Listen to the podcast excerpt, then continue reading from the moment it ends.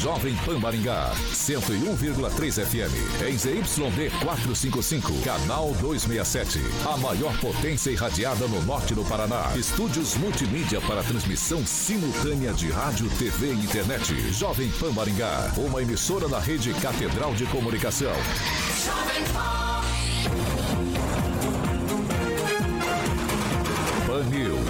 Oferecimento Angelone é para todos. Angelone por você. Blindex, Oral Time, Sicredi e Construtora Just. A rede da informação.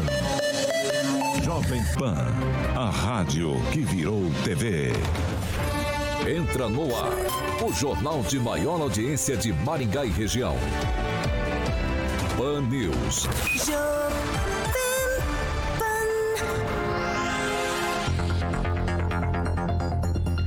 Olá, muito bom dia para você que nos acompanha, claro, pela Jovem Pan Maringá 101,3, também para você que está com a gente pela Rede TV Paraná ou por uma de nossas plataformas na internet. Todos vocês são bem-vindos para participar com a gente na edição dessa quinta-feira, ó, 23 de dezembro, antivéspera de Natal e o Pan News está no ar. Jovem Pan, tempo. Agora em Maringá, 26 graus, tempo limpo, não temos previsão de chuva. Amanhã, o dia será de sol, com nuvens e também não temos a previsão de chuva. As temperaturas ficam entre 19 e 34 graus. Agora, os destaques do dia. Pan News. Jovem Pan. Anunciado gás de cozinha pela metade do preço e também moradia em áreas ditas nobres para a população de baixa renda. Será que o Brasil começou a olhar para os menos favorecidos? E ainda, no ano que vem, será que o Congresso vota alguma medida ou só vão pensar em eleições? Jovem Pan, a rádio do Brasil. Jovem Pan. 7 horas e 3 minutos. Repita. 7 e 3. Eu vou começar dando bom dia já para você, Pamela Bussolim. Primeiro as mulheres. Bom dia, Paulo, Rô, bancada e ouvintes da Jovem Pan. Ó, hoje, graças a Deus, eu só recebo gente especial aqui na bancada. Hoje com a gente, nosso colunista, comentarista do Pan News 18 horas, Henri, o francês. Muito bom dia, francês. Bom dia, só acrescentando alguma coisa no que você disse aí que eu desejo de todo mundo. A previsão de chuva é para um dia depois do Natal e um dia depois do Ano Novo. Começa, começa com chuva, então. Sim, é um não, bom um sinal. Dia né? depois do Natal não, o ano, e um dia depois ano, do Ano Novo. O ano novo, né? Depois do é. Ano Novo, então o ano é. promete. Também recebendo hoje com a gente aqui, recebendo aqui, ele, Edivaldo Mago, já é conhecido de todos. Bom dia, Edivaldo, seja bem-vindo. Bom dia, bom dia, Paulo. Bom dia, Francês Pômano. Prazer enorme de vir a bancada com o francês, especialmente, que é um velho amigo. Estamos na estrada há algumas décadas já. Eu quero mandar um, um abraço especial a três tontos: ao Ricardo, ao Luan e ao Leandro. Eles são tontos porque são meus amigos. Paulo, questão muito grave.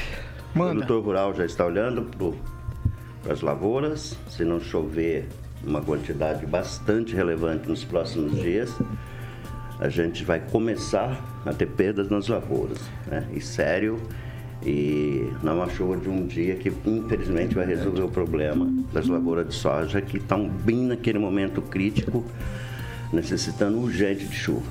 É, eu dei uma andada no último final de semana. Hum. Tinha lugares assim, a soja grande, outras bem pequenininhas, está bem raleada, né? Não está uniforme a lavoura, né? Isso é bastante preocupante. O Edivaldo tem toda a razão. E agora eu vou lá para Curitiba falar com ele, Fernando Tupan, blog do tupan.com.br. Fernando Tupan, muito bom dia. Bom dia, Paulo Caetano. Bom dia, ouvintes. Aqui em Curitiba choveu ontem, que foi uma beleza. E Paulo Caetano, quanto vocês vão sofrer uns dias aí de mais sol a pino, soja com perigo de quebradeira total para o ano que vem. Aqui no, na capital, nós vamos ter uma semana de chuva e olha, o dia anterior ao Ano Novo e ao Natal será de chuva. A previsão é de chuva no sabadão durante todo o dia, mas vamos ver se São Pedro dá uma folga para gente aqui no sabadão de Natal, principalmente na hora do almoço. E o bom aí, eu quero dar um, bom dia especial, na verdade, um bonjour para o nosso amigo francês aí. E Estamos juntos. Vamos seguir então, ó, vamos lá. A gente começa com o praxe, né? A Secretaria de Saúde aqui de Maringá registrou 22 casos de novo coronavírus e nenhuma morte, graças a Deus. O boletim foi divulgado ontem também, ontem também mostra 109 casos ativos. Fernando Tupan, quero que você já nos atualize rapidamente aí sobre a situação do Paraná. Coisa caminhou, né? Graças a Deus. Graças a Deus, Paulo Caetano. É, o Paraná confirmou ontem 474 casos e 20 mortes. Os dados mostram que o Paraná soma 1.587.871 casos e 40.648 óbitos. Agora, Curitiba aqui, Paulo Caetano, a novidade é que nas últimas 48 horas, nenhuma morte. E também nós temos 75% da população totalmente imunizada. O problema são algumas cidades do interior. Para você ter uma ideia, Prudentópolis, a CESA confirmou 12 mortes e Guarapuava 3. Londrina, Jataizinho, Francisco Beltrão, Foz do Iguaçu e Cornélio Procópio foram apenas uma. E parece mesmo que essa vitória contra a Covid já é nossa. E agora o nosso próximo adversário em termos de gripe, Paulo Caetano, é Omicron mas que não faz tanto estrago como a Covid-19. 7 horas e 7 minutos. Repita. 7 e 7. Vou puxar direto aqui para Maringá. Ontem, ó, ontem é, o prefeito anunciou a compra de 3.500 mil notebooks que serão entregues exclusivamente para professores e educadores aqui da rede municipal. O investimento é de aproximadamente 16 milhões de reais. A entrega está prevista para o início do ano letivo. As crianças também terão acesso a kits que serão comprados aí, pelo menos a expectativa de kits de robótica para essas aulas. E aí, eu já vou. E a pergunta que se cria nesse momento, pensando nesse anúncio que a prefeitura fez, pandemia, os professores é, se familiarizaram com tecnologia, aulas remotas, uma série de coisas. Esse investimento é algo que a gente pode comemorar. Pamela Bussolinho, isso aqui é coisa que vai ficar guardado no fundo de uma sala, talvez trancada e acumulando poeira. Paulo, eu espero que não, né? Todo investimento em educação é algo a se comemorar, ainda mais quando se trata de tecnologia, né? Tão necessário hoje em dia, como você falou, e eu, e eu concordo plenamente, que a gente precisa para tudo, né? E cada vez mais. Então, eu acho que além de, de ser algo a se comemorar, é algo necessário, né? Trazer essa tecnologia para dentro das, das salas de aula e possibilitar que os professores tenham um mecanismo de tanto de facilitar né, o ato de dar as aulas, como de possibilitar o acesso às crianças dessas tecnologias é essencial. Eu só, eu só quero fazer uma observação. Ontem eu tava, peguei um pedacinho do Pan News, né, das 18 horas, e o pessoal tava falando assim: ah, mas esses professores vão ter que ser capacitados para usar esse, essas tecnologias. Eu acho que em pleno 2021 se algum professor ainda precisa de ser capacitado para usar um notebook, é meio preocupante, né? Será que como que tá aí? Será que a prefeitura fez esse levantamento? Eu espero que todos estejam familiarizados, né? Porque hoje em dia não se usa mais máquina de escrever para elaborar uma prova, imprimir uma prova, por exemplo, Stencil. né? Isso. Estêncio já assumiu faz tempo, né? Então, é, não sei se essa, essa reclamação já surge de algum grupo ali, dos professores, mas se surgir, acho que é algo a gente prestar atenção, né? Porque quem precisa de aula hoje em dia para mexer num notebook, um, um adulto, um professor, né? Em pleno 2021, acho que é bom se atentar a isso. Ó, aquele cheirinho de álcool era a única coisa boa que tinha na prova rodada no Estêncio, né? Azulzinha, né? É, Aquela exatamente. coisinha azulzinha. Ô, ô francês, a, a Pâmela levantou aí a situação dos professores. Você acha que já tem capacitação? Você estava no Pan News das 18 anos, você pode nos clarear a ideia? Eles, Eu- já- eles estão capacitados para usar já notebook? Não tem segredo, tem? Eu acredito que sim, mas o Iri Taguchi, professor, ele é do meio, né? Existe uma minoria, talvez, com os cabelos iguais aos meus, é, ausentes. Ah, é, eles têm certa dificuldade com a, com a tecnologia, assim. Então, tem que fazer lá um, um manualzinho de instrução, algumas aulas, alguma coisa, porque eles têm que passar, eles têm conteúdo, mas eles têm dificuldade em operar a máquina. Eu acredito nisso, sim. Eu só podia só fazer um, Pode falar. acrescentar uma coisinha. essa informação do Edivaldo aí é, preocupa muito com relação à seca no campo, porque dizem que quando o Brasil vai mal, o campo aguenta o tranco, né? Então, se nós tivermos problema com commodities, com, com, com safras, o Brasil vai descer mais ainda do que já desceu através da Covid. Edivaldo, vamos lá, por partes, tá? Se você quiser fazer alguma alguma pontuação quanto o que ele falou, mas eu queria saber de você a respeito dessa história aí dos notebooks todos aí. Será que a rede municipal está preparada para isso? A gente está falando de criança pequena, a gente está falando de Maringá que faltava vaga, disse que comprou vaga, resolveu. A gente está falando de Maringá que não tem estrutura, não tem, não sei como a, o IDEB da cidade tá é, foi melhorou bastante no último ano, né? Tem uma série de coisas que envolvem a educação municipal e aí tem essa informação. A criança grande, eu acho que é mais difícil. Criança grande, grande, é o meu né? menino, eu chamo de criança, criança grande. Não, criança Ele tem 11 anos, né? Então, tá bom. O, quando o, o, prefeito anuncia esses investimentos, se demonstra o quanto a nossa saúde financeira na educação é, é, é boa, né? Provavelmente, como normalmente acontece, vai chegando no fim do ano e vai so, so, é, sobrando aquele saldo do orçamento. Dos 25%, dos 25% é dinheiro. E precisa que gastar? você tem que gastar, sim, obrigatoriamente. Obrigado. Puxa e, e naturalmente vai comprando. E... Então não tem planejamento, em tese? Não, não, tem planejamento sim. É, pode ver, a gente vai comprar os kits mais bacanas, agora vai ser o All-Star, né? Tudo bonitinho, e é correto. É dinheiro e o prefeito costuma repetir com muita frequência que tem dinheiro e vamos gastar dinheiro em benefício da cidade e das pessoas. Ponto, corretíssimo. Né? Aliás, eu acho isso uma besteira de ficar discutindo a falta de qualificação de professores. Né? Primeiro, falta é a didática, e não a, a pedagogia, e não a, a operação necessariamente do sistema em si. É, porque eu tenho certeza que as crianças sabem muito mais que os professores. Ah. Tá? Elas já vêm, elas são. É, já elas vem pronta, nativas. já vem pronta. Sem dúvida, é, né? Você a geração nativa do mundo digital. A geração, a geração Tote já, né? Qualquer, qualquer saidinha que você dá, você vê as crianças no restaurante, né? O pai e a mãe jantando, eles aqui com o tablet é, na mão. Então, né? assim, acho que o desafio Mexendo, maior então... é a pedagogia do aprendizado em sala de aula, né? Porque o francês se lembra, não sei, mas é que nós havíamos já dentro da, da, das gestões de ensino unidade de é, aquelas centros de, de, de computadores é. há muitos anos. E eles nunca funcionaram por falta de pedagogia, de investimento e entendimento do próprio cidadão, porque ninguém tinha computador em casa. Então hoje é uma ferramenta fundamental, você tem que preparar o estudante né, de uma forma pedagógica mesmo para o uso do equipamento, do celular.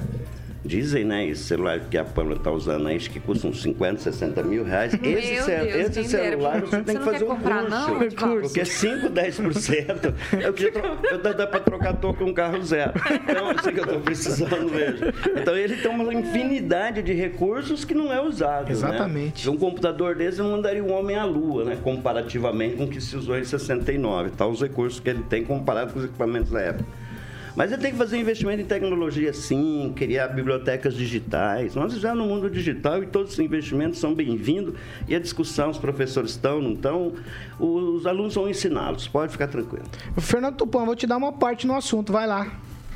Olha, Paulo Caetano, se você pegar um determinado grupo de professores, você pode ter certeza que não vão saber mexer mesmo no computador assim.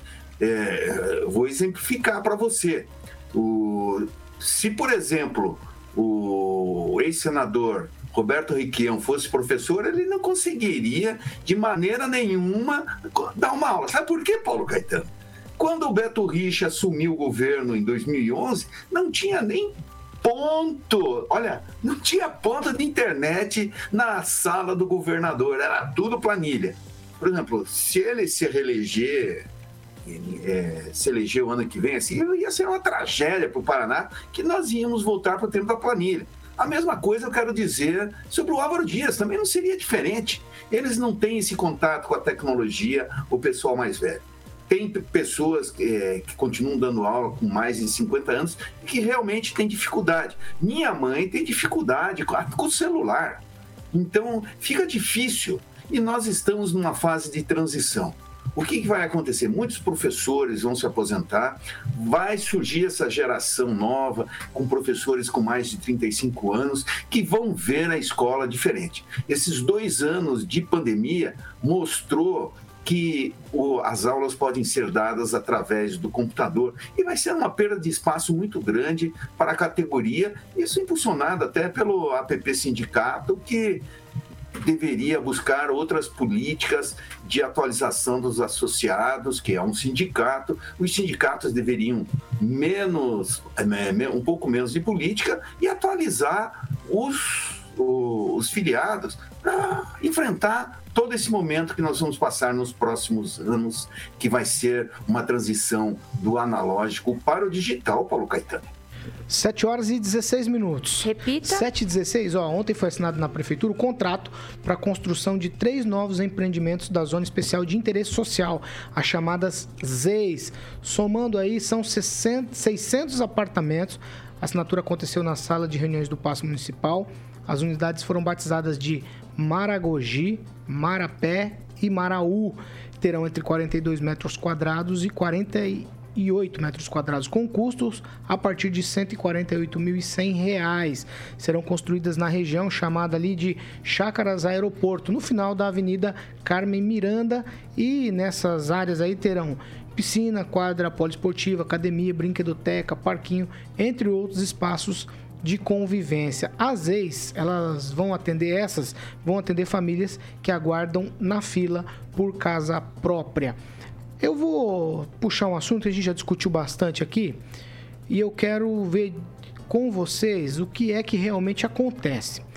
Porque, em tese, é, população de baixa renda, casa de 48, 42 metros quadrados, é muito pequenininho, é um espaço realmente pequeno para uma família de três ou quatro pessoas, isso é um fato.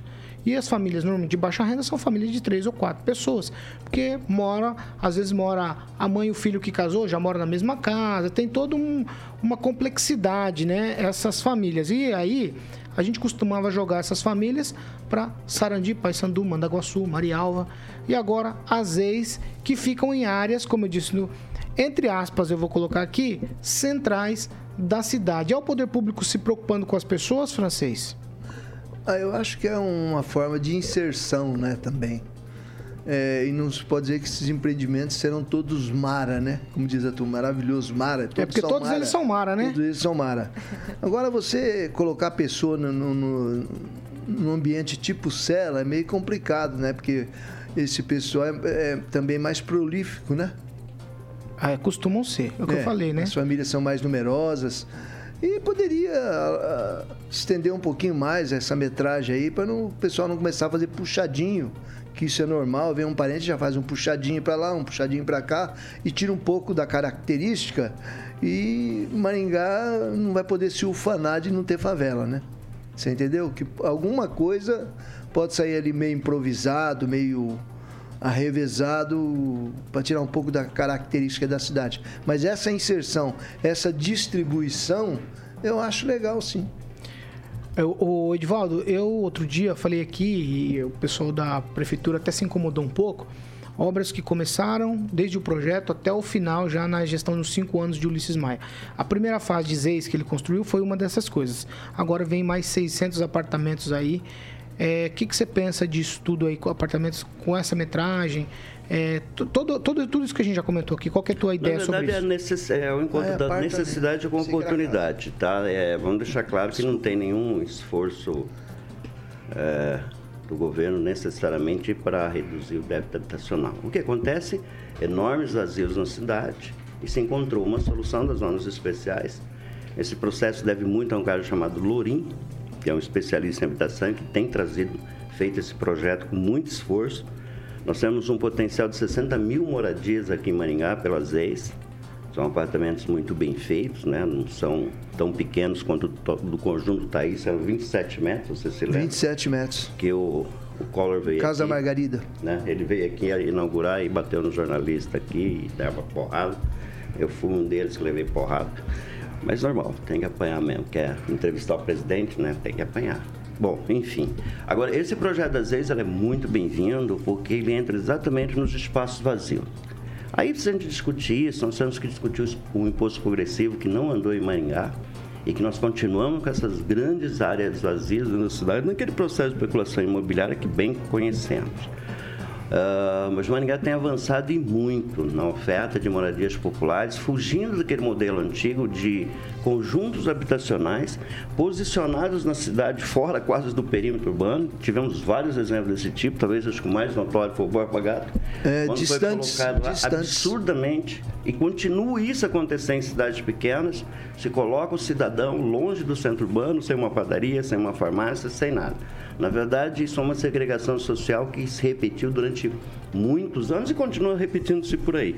E nesse momento, a Zeias, ela, ela oferece uma moradia vertical de qualidade, a preço que varia, você falou 148 148 mil. mil. Acessível, dá para se entender como acessível, né? pelo menos para a realidade social de Maringá, que é bem diferente do oeste a forma de pagamento né, é bastante alongada. Então é uma solução para a pessoa ter sim sua moradia popular, porque queira ou não, casa própria ainda é um sonho. Né? As pessoas querem ter casa própria, fugir do aluguel. Então é, é bem-vindo, é um projeto com potencial gigante de crescer mais ainda. E a administração tem que continuar fazendo isso e fugir um pouco da, da, dos conjuntos habitacionais. Lembrando, e muito importante, que Maringá tem quase uma política de não construção de moradias populares. Né?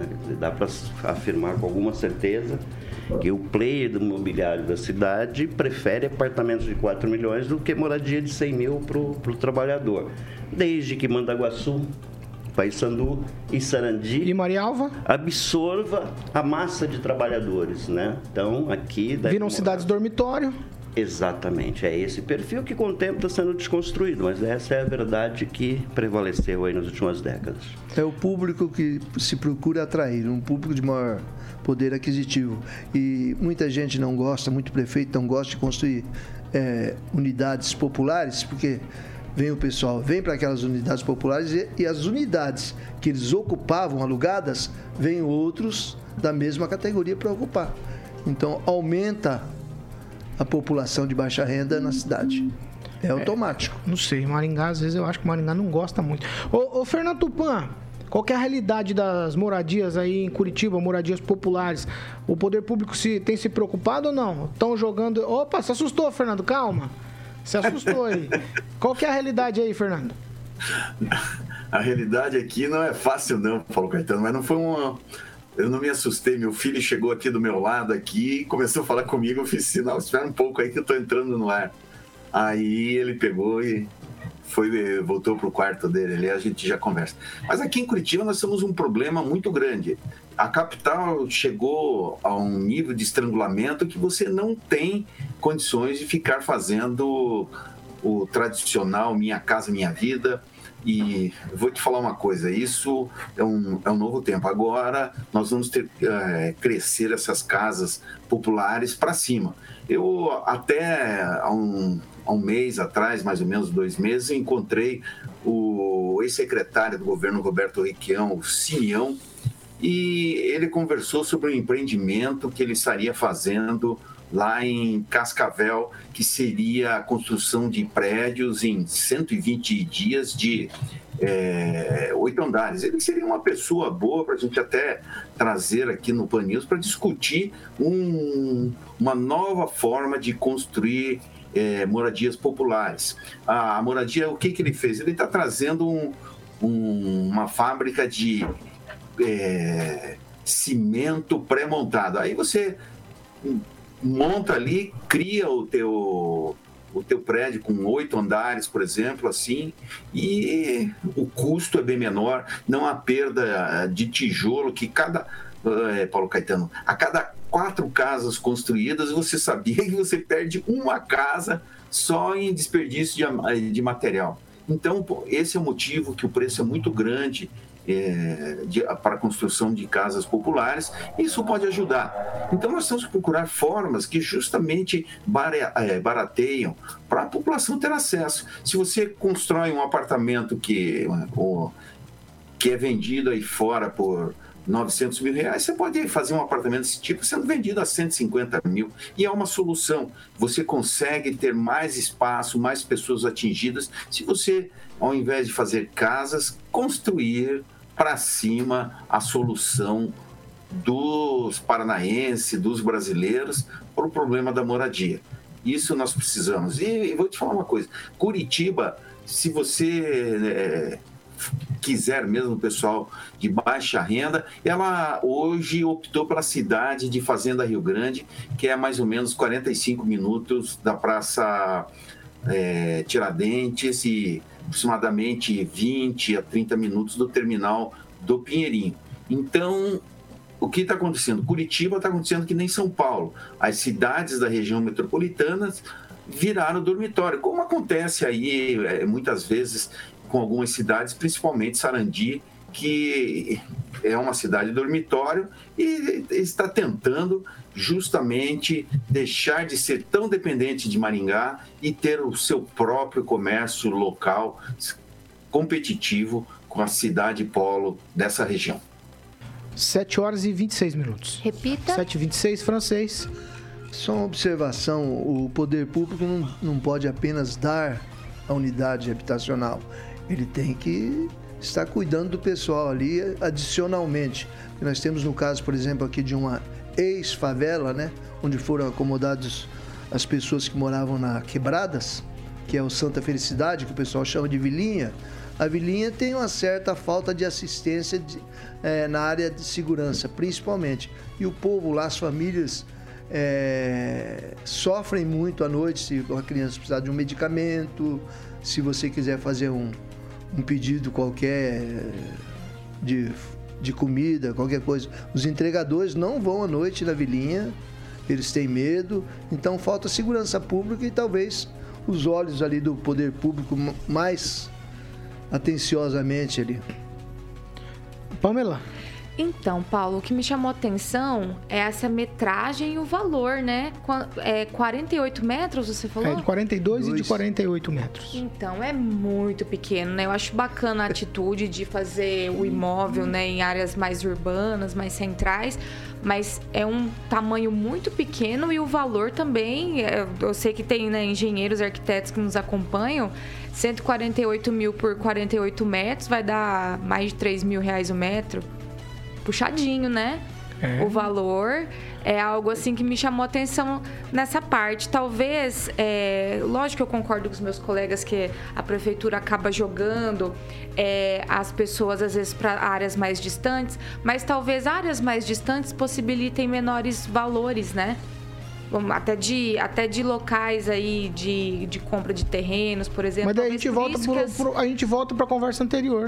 Então, então, você quer baratinho, aí vamos falar, você quer baratinho? Vai morar em espaço. tal lugar, vai morar em tal lugar. Porque 48 é, é, é menos é, que uma kitnet. Para se ter uma ideia... O do terreno, é isso Exato. É então, não sei quando você para se ter uma ideia, salvo engano, minha casa, minha vida, o mínimo do mínimo era 70 metros. É, então. E já é pequeno. Quem já entrou numa casa, Minha Casa Minha Vida já sabe que é pequeno esses 70 metros. Então é só isso que, Vai, que me chamou Uma observação que parece brincadeira, mas ela reflete a situação. Essas coisas pegam bem na cabeça da gente. Eu tenho um cachorro de porte médio. Médio, não é grande, não é um pastor, é um médio. E num apartamento que eu tenho de 59 metros quadrados, ele aprendeu a andar de ré que ele vai num ponto e a gente tá lá. Não tem como fazer a curva. Não sei o que, não tem como ele virar. Ele vem de ré, ele aprendeu. é, o ser humano vai ter que se é, adaptar nesse, nesse é, caso você aqui. Você tem ideia do tamanho da. Meu Deus. 7 horas e 29 minutos. Repita. 7 e 29 A gente vai para um break rapidinho já a gente tá de volta. Mas. Fan News. Casinhas de 27 metros você não imagina. Mas pelo menos era a casinha que eu. 7 horas e 29. Repita. 729, ó, é o seguinte, vamos, vamos para a participação do ouvinte. Eu tenho aqui, por exemplo, o Juliano Emílio.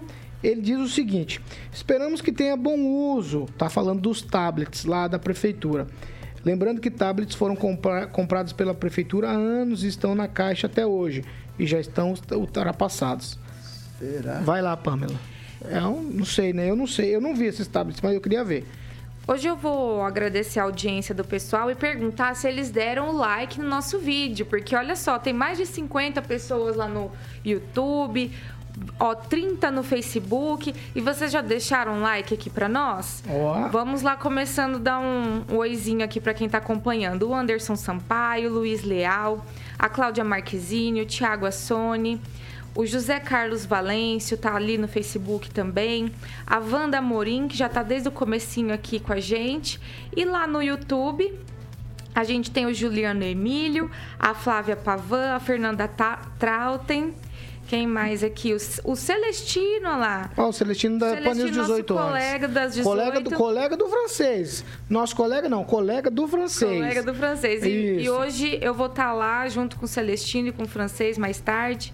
Então, para quem quiser acompanhar, estaremos lá batendo esse Acho papinho à Celestino noite já também. viajou, né? Ah, acho que o Celestino Ah, já vai- viajou? Já. você tá, Celestino? Você vai cobrir hoje lá a folga do Celestino. Vai ser bem agradável ter você no lugar que você deixa. Eu, eu, eu desconfio dessa situação. Senta até no mesmo lugar.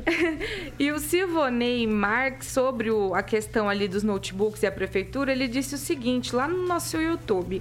É só o professor pedir ajuda para o aluno de 3 ou 4 anos acima que eles ensinam como utilizar, né, esses aparelhos. Ó, tem uma pergunta aqui para o Edivaldo Magro. É uma pessoa talvez é, desconhecida dele, é o Andrei Salvático. Ele diz o seguinte: o Edivaldo não fala mais a palavra recorte? Ah, grande Fica, André. fica, fica a dúvida aí. André é um publicitário premiadíssimo, competentíssimo. Eu só tenho um defeito, é meu amigo. É. Mas Faz um recorte aí na fala dele. Mas eu quero fazer um recorte especificamente sobre a história dele. Ah. Ele já é premiado em Cannes, né? É? Ideia, história Maringaense? dele.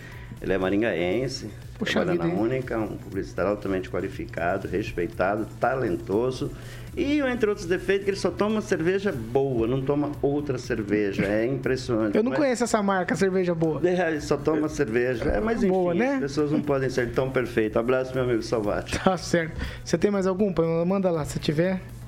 A gente tem. O Rock Piscinato 40 disse o segundos seguinte, ainda. que eu cobrei o like, né? Ele falou assim, eu já chego dando like, ó. Já dou like assim que conecto no YouTube. Isso aí, Rock. Ó. Deixa o like aí pra gente saber se vocês estão curtindo o programa. O, o Ricardo Antunes tá, tá- também tá fazendo uma pergunta que ele diz o seguinte: cadê o Luiz Neutrix? O Luiz Neutrix, o Luiz Neutrix tá de molho, ele não tá bem, tava. Foi ao médico, passou a madrugada no hospital, muita febre, é, possivelmente uma infecção urinária. Mas ele tá bem, viu, gente? Ele tá bem. Não se preocupe que o Luiz Neto tá, tá muito bem. Mais algum? Eu tenho 10 segundos, já estamos retornando, hein? Vamos ver. Ah lá, já retornamos, Pamela. O vamos ver, Já só ficou foi, vamos então. ver.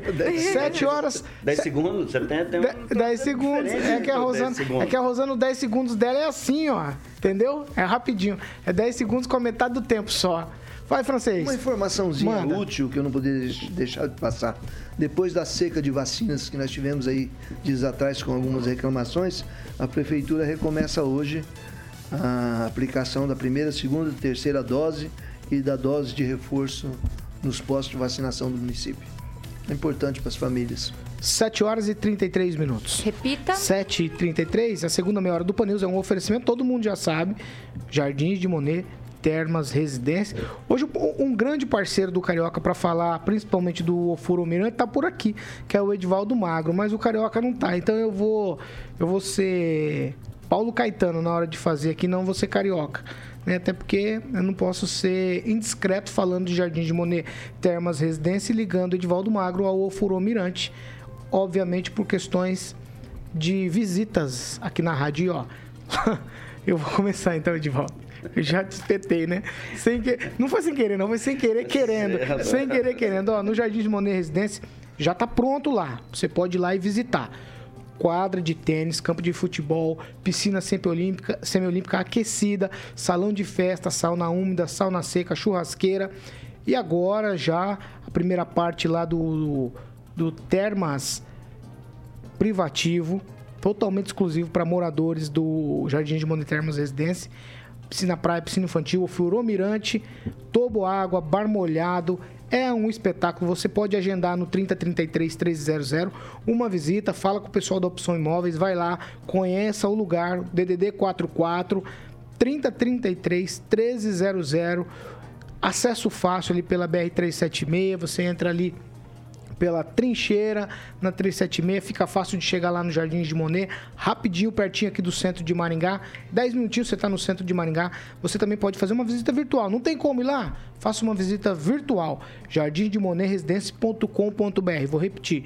Jardins de Monet com temudo. Jardins de Monet Residência.com.br. Você pode fazer uma visita virtual. Vou falar o telefone novamente para você decorar aí. 44 3033 1300. Jardins de Monet Termas Residência. Quem vai visitar, volta para morar. Jovem Pan. A marca que vende. 7 horas e 36 minutos. Repita. 7 e 36. É, tem uma informação aqui. Eu quero discutir com vocês ela, porque eu linko ela, eu consigo fazer um link é, pensando no projeto de lei que pode ser votado no ano que vem, que vai regulamentar cassinos e outros jogos no Brasil. O, o governador Ratinho Júnior ele sancionou a lei que cria o Serviço Público de Loteria no Paraná, responsável por garantir fiscalização e administração de jogos lotéricos do Estado, Lotepar. A autarquia estadual terá como foco principal a geração de novos recursos para financiar atividades socialmente relevantes relacionadas à promoção de direitos sociais, desenvolvimento de ações e serviços relacionados à segurança pública, habitação popular, promoção de direitos dos idosos, tendo também recurso revertido ao Fundo de Recuperação e Estabilização Fiscal do Paraná. Com isso, o Paraná se reúne a cinco estados já que possuem esse tipo de legislação, que é Rio de Janeiro, Minas Gerais, Ceará, Espírito Santo e Maranhão. E a minha pergunta é, eu começo com o Edivaldo Mago. Isso já tem é um tipo de preparo para receber cassino? Porque a gente na discussão aqui sobre liberação de jogos, essa jogatina toda, falamos ah, lá no Nordeste, porque é isso, em tal lugar é melhor. Será que já tem uma, uma orquestração aí pensando em receber é, esse tipo de situação aqui no Paraná? Bom, o primeiro projeto, né, os primeiros projetos circulam já na Câmara Federal há cerca de 40 anos, a liberação de cassinos no Brasil. E a gente sabe que hoje quem tem o monopólio da exploração dos jogos no país é o governo federal e os governos estaduais. Óbvio que eu não tenho, confesso que eu não tenho opinião formada a respeito se é saudável ou não a liberação da, da, da jogatina nesse formato de cassino. Vamos evocar aqui a experiência de Las Vegas, né, do Colorado, aquele modelo. Eu não sei. Né? E agora eu tenho certeza de uma coisa: essa história de liberar os jogos para criar recursos, para aplicar em gestão da saúde, isso é conversa fiada. É, nós tivemos uma situação muito semelhante a essa quando criou a contribuição da, da saúde, né? que era especificamente e nunca foi usada para a saúde. A meu ver, é mais uma forma do gestor público melhorar recurso do cidadão, né? via uh, os jogos de azar e, e, encher as ruas, né? criar esses recursos que acabam sendo investidos não onde deveria efetivamente. Por exemplo, investe na, na, nas estradas e acaba com os pedágios Beleza? Seria ótimo, mas de fato, verba carimbada para isso. Uh, eu não sei o modelo exatamente que está sendo discutido aqui no Paraná, mas no, no, âmbito nacional que se discute a liberação dos jogos, né? em todos os sentidos, né? mediante alguns protocolos, algumas normas. É, precisa saber o que exatamente eles querem fazer, porque hoje tem todo tipo de loteria e que está na mão do governo federal, né, Paulo? O, o governo que só ele pode fazer. Então é lícito também que o cidadão, né, o empreendedor, possa de alguma forma explorar devidamente normatizado, claro, segundo as regras que impõem certas limitações, mas é sabido que, é, e isso acontece nos Estados Unidos, os jogos estão associados a algumas práticas delituosas e criminosas. Isso é fato. E o Brasil, como a gente bem sabe aqui, tudo é muito frouxo, né? Nós somos incapazes de ter rigor no controle de tudo nesse país. Então você pode perder o controle dos jogos e transformar ela em mais um elemento dessa cadeia produtiva, né? Desse ecossistema da corrupção, da criminalidade, do tráfico de armas e de drogas. Então, é, se você me perguntar se eu sou favorável à liberação de cassinos, eu não teria uma posição firmada por falta exatamente de uma legislação e de uma cultura mais rigorosa de combate e prevenção à criminalidade. Ô, ô Fernando Tupan, você acha que essa lei que cria o Serviço Público de Loteria no Paraná já está ligada aí a essa história da liberação dos cassinos e outros jogos no Brasil? Olha, Paulo Caetano, tudo que gera impostos é bem-vindo, na minha opinião. Acho que tem que é, ser regulamentada mesmo, porque nós temos um problema aqui na capital que são locais clandestinos que ficam mudando a cada 30 dias, 60 dias de local e que não tem nenhuma regulamentação. Tipo assim, quem entra nesses locais entra para perder e para se divertir. Então, o, o falou uma coisa certa. Precisar ter uma regulamentação e ter o seguinte, por exemplo, 40% da arrecadação tem que ser para a premiação. Não pode ser 10%, não pode ser 5%, tem que ser 40% pelo menos, que 60% é muito dinheiro que esse pessoal vai ganhar e a coisa tem que ser para deixar pessoas realmente com bastante dinheiro no bolso, não a esmola que é hoje nessas casas clandestinas e sem regulamentação nenhuma e sem indicação de que é um bom negócio para o jogador. Ô, ô Pamela, o, o Tupã usou a expressão que as pessoas vão para perder e se divertir. Eu não consigo, eu não consigo linkar essas duas palavras. As pessoas conseguem perder e se divertir ao mesmo tempo? Então, Paulo, é realmente esses jogos assim de azar, né? Eu, eu creio que as pessoas saibam que a, né, a grande probabilidade é que ela saia perdendo. Mas eu creio que tá ali arriscando, jogando. Eu também não sou muito de, de jogatina, não. Mas tem gente que se diverte com isso, né?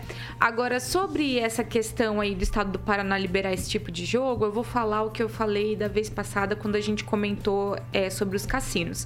Eu acho o seguinte, eu, eu concordo com liberar cassinos e tudo mais, se fosse para ser feito como foi feito nos Estados Unidos, em locais pontu, em num local pontual como foi lá, né? Transformou, acabou transformando numa região desértica que não tinha nada em um oásis, né, de turismo, emprego, renda, gerou riqueza, arrecadação, enfim.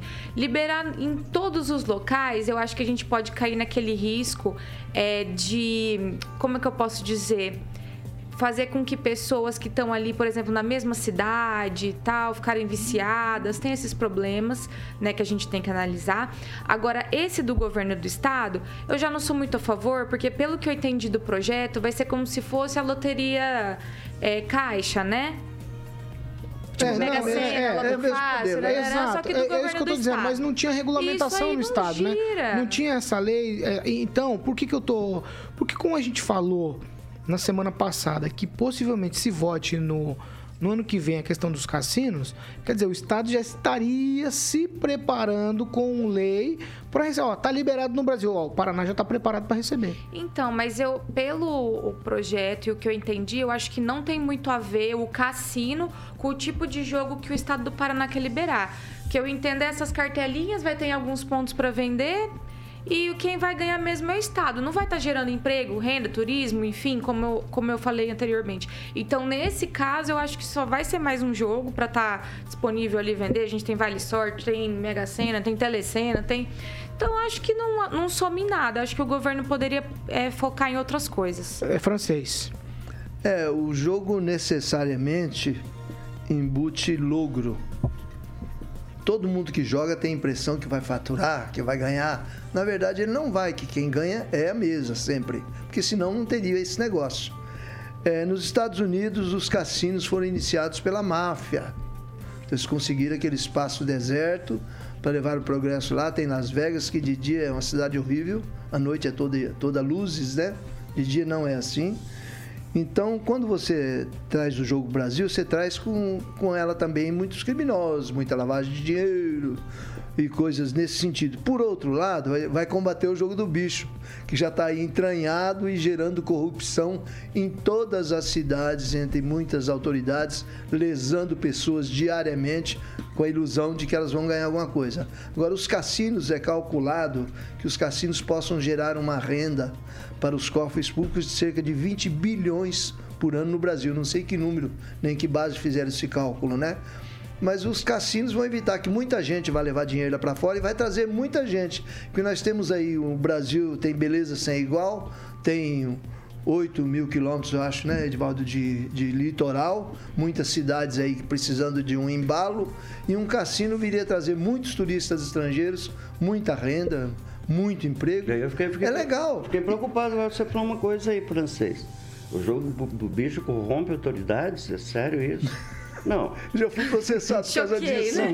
É, eu, tô, tô, tô, eu acusei um promotor aqui e fui processado. surpreso com não. essa informação. Ah, essa informação é a mesma não. das maquininhas, não, né? É, das maquininhas, maquininha caça-níquel. É. Ela também corrompe a autoridade? Eu também não sei. Tô, não, mas existe uma disfarçatez muito grande. O jogo está aí em todo lugar da cidade, mas ele não existe.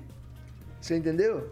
Sim, não já existe. existe. de forma clandestina. Ele, ele existe de fato, mas é, não existe de então, direito. Então, pelo menos com o cassino você vai ter uma arrecadação, com a loteria oficial vai ter uma arrecadação, mas é preciso combater essa gente também.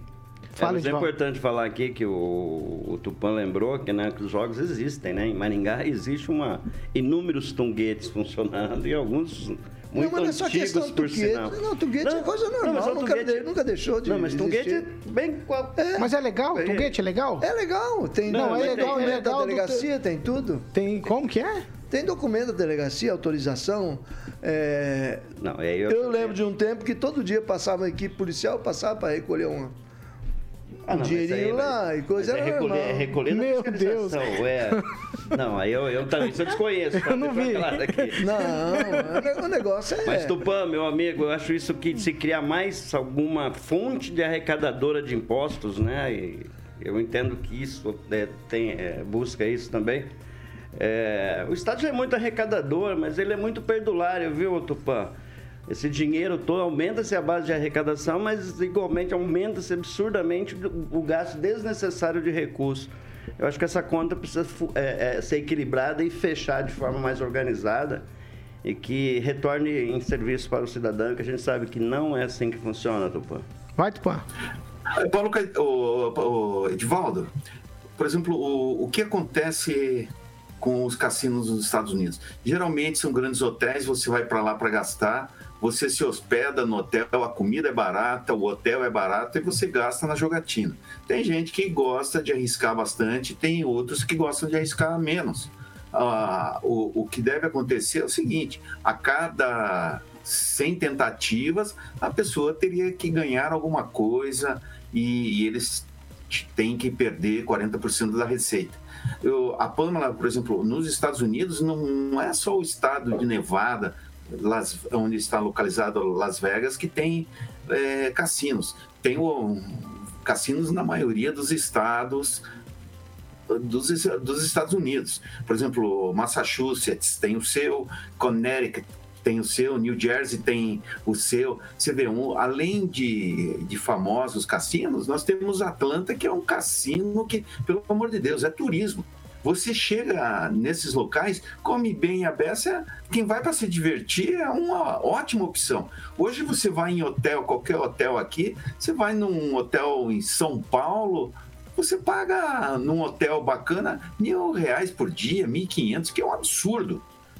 Então, é uma opção legal, assim, de entretenimento. E, e as loterias é, que o governo do estado quer fazer é realizado pelos Estados Unidos. Na Califórnia, algumas semanas atrás, teve um ganhador que levou a bagatela de 600 milhões de dólares para receber em 15, em 15 ou 25 anos, eu não, não me lembro agora neste momento aqui. Mas ele, se ele quiser pegar o dinheiro adiantado, ele vai receber 200 milhões e 400 milhões fica guardado.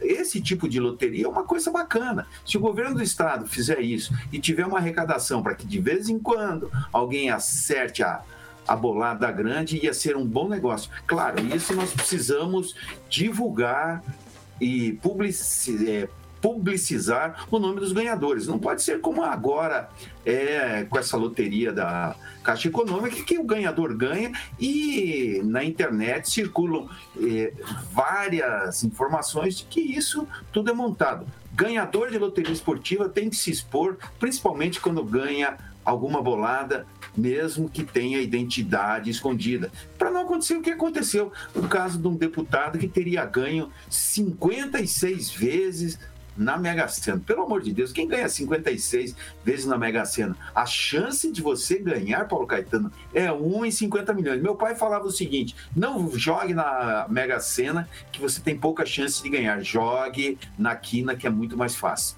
Mas cá entre nós, 360 milhões que nós vamos ter aqui na Mega da Virada, tem que jogar só para se divertir mesmo. Ai, ai. 7 horas e 50 minutos. Repita.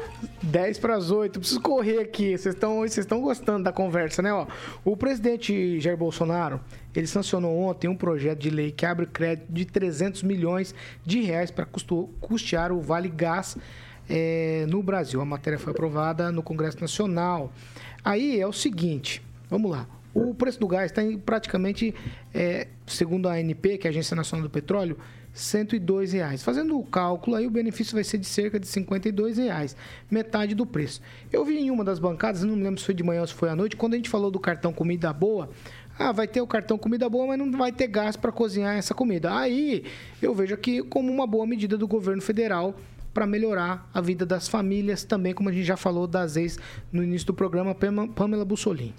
Então, Paulo, a gente comentou muito né, sobre o, pre... o, aumento do preço dos alimentos, do gás, do combustível, e o governo federal está vindo aí tentando encontrar alternativas para ajudar a reduzir preços, né, ou a custear para as famílias mais carentes. Então, é interessante sim esse projeto. O valor ajuda, né? Por exemplo, dá praticamente para o preço que é hoje, se o governo né, financiar já financia metade aí do, do valor, já ajuda. Né, uma família mais humilde. Agora, é, quem vai ter acesso a esse Vale Gás é quem te tá falar já. Vou te falar, ó, de acordo com as estimativas do governo, serão 5 milhões de famílias beneficiadas por esse auxílio Começa por quem? Começa por famílias que com mulheres que são vítimas de violência doméstica, uhum. que estão sob monitoramento de medidas protetivas. O auxílio, o auxílio também será concedido a cada dois meses a famílias inscritas no cadastro único para os programas sociais do governo federal e que tenham renda familiar mensal per capita menor ou igual a meio salário mínimo. Então, interessante, né? Porque o mesmo, a mesma família que está ali recebendo o auxílio, por exemplo, quer dizer que ela é vulnerável, então ela precisaria dessa ajuda e ela vai acumular mais essa ajuda. Eu acho válido, é mais um ponto para o governo federal que está aí buscando alternativas, né? Para esses reflexos da pandemia que a gente está tendo. Um minuto, francês.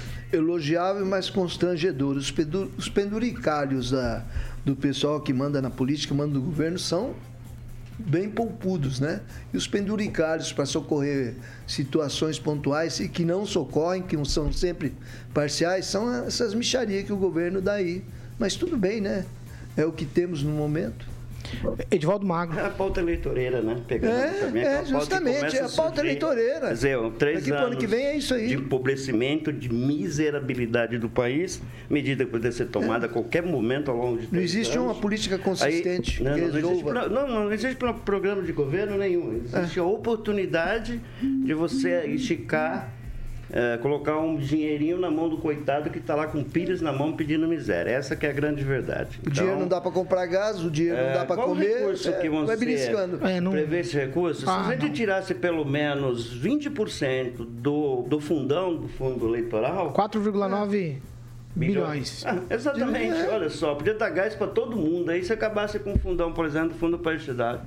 São umas coisas assim. Mas aí é... não depende do governo, então, né? Do legislativo. Não, não vou entrar de quem que de, depende. Depende Lógico de, que tem. Não, depende não, do agente tem que fazer público, na legislação. Pamela. Existe do agente público. Como que o governo o vai tirar se é o legislativo pode, que determina? Ele pode, o governo pode brigar, o governo pode insistir, o governo pode trazer a público, o colocar go... no debate público e hum. tomar a decisão do que fazer. Sabe que me chama o atenção? Governo poderia que se o governo não veto, faz, mas... aí o governo não está fazendo. O governo faz, aí é penduricalha, é politicagem. Não, não é pauta eleitoreira, que eu acho que é pior. O governo que... briga, aí o governo não sabe articular. O governo articula, aí é o, crime de tá articulação, tá porque ele está articulando tá o centrão. que ele não faz, eu então, que ele podia ter feito que... antes. Não, eu só entendeu? acho que nem todo governo tem tudo de ruim e tudo de bom. A gente tem que reconhecer o que é bom e o que é ruim. E essa, essa atitude aí é boa, com certeza vai ser ampliado. É, mas esse governo tem uma coisa muito ruim, ele deixou as pessoas passando fome, as pessoas estão passando fome nesse país e aumentou mas absurdamente. Mas por que, que as pessoas estão passando fome tá nesse país? porque não há emprego, Pamela. Mas, meu amor, a gente, a gente herdou 11 milhões de desempregados do governo passado, veio a pandemia, coisa fácil, é chutar um governo, né? é, chutar um governo é, no meio de uma pandemia mundial. Eu espero Ai, tá todo mundo passando fome, lógico. Olha o tanto de comércio fechado em Maringá, olha o tanto não, não, de gente desempregada. Isso é meia verdade de atribuir a pandemia, isso é meia verdade. Nós esperamos não, não é meia verdade. Público, é só você ler o noticiário internacional e ver que outros países estão passando pelas mesmas público, situações. exatamente medidas para enfrentar não. essa diversidade. Quando a coisa fica muito ruim, o Edivaldo, a coisa mais fácil que tem é chutar cachorro morto, chutar o governo que está passando por uma pandemia mundial não, ninguém está Fora outras... governo, não. Eu quero sim, torcer para esse governo ser sim. bem sucedido. Que bom, que bom. Óbvio. Maravilha. Que a gente tem que torcer pelo nosso país. Falar assim, olha, tá difícil comprar o gás, o gás subiu no mundo inteiro. Que bom que o governo está tomando uma você atitude. Você não entra nessa conversa que o gás sobe no mundo, que a crise é mundial. Lógico por isso que, aqui que é. É não, lógico, é discurso, Pamela. Não é discurso, é, notícia. É, tá lá, é notícia. Já tá fora lá, então aqui também tá ruim não, Pamela. O, é o gás aumentou quantos por cento na Alemanha? Isso é construção da narrativa tanto no mundo inteiro, Divaldo. Você ele... não pode olhar só o interno. Mas ele pode tirar que, 50%. A gente vive no mundo. Mas ele vamos lá. 50%. País. Vamos lá, vamos mas lá. Ele pode tirar 52%. Vamos lá, ó. 7 horas. Ele não tá ajudando. Ah, não, mas agora ele pode tirar. Se subiu agora, ele pode tirar depois de um ano de alta. Não é tirar, ele tá dando auxílio para quem não consegue adquirir e acompanhar essas altas. Vamos lá. 7 horas e 56 Posso minutos. na questão dos cassinos? 7h56 minutos. Não, eu, vou, eu preciso tocar aqui, francês. 7h56. Eu tenho um último assunto, eu vou perguntar. Eu sei, é polêmico também, é polêmico. Eu começo com você, Fernando. Vou te dar um minutinho para falar sobre isso aqui. O deputado federal Ricardo Barros deu uma entrevista para a Jovem Pan e ele disse que não tem ambiente para apreciação de novas matérias. Agora está todo mundo preocupado com as bases eleitorais e está todo mundo preocupado com outra coisa. Quer dizer, reformas que precisavam estão ficando pelo caminho aí. É, se eu pensar no Congresso Nacional, nos deputados federais, o que, que você acha de tudo isso? A gente fica com esse negócio de eleição a cada dois anos e a gente não progride em nada nesse país. Um minutinho e tchau, Fernando. Tchau, Paulo Caetano.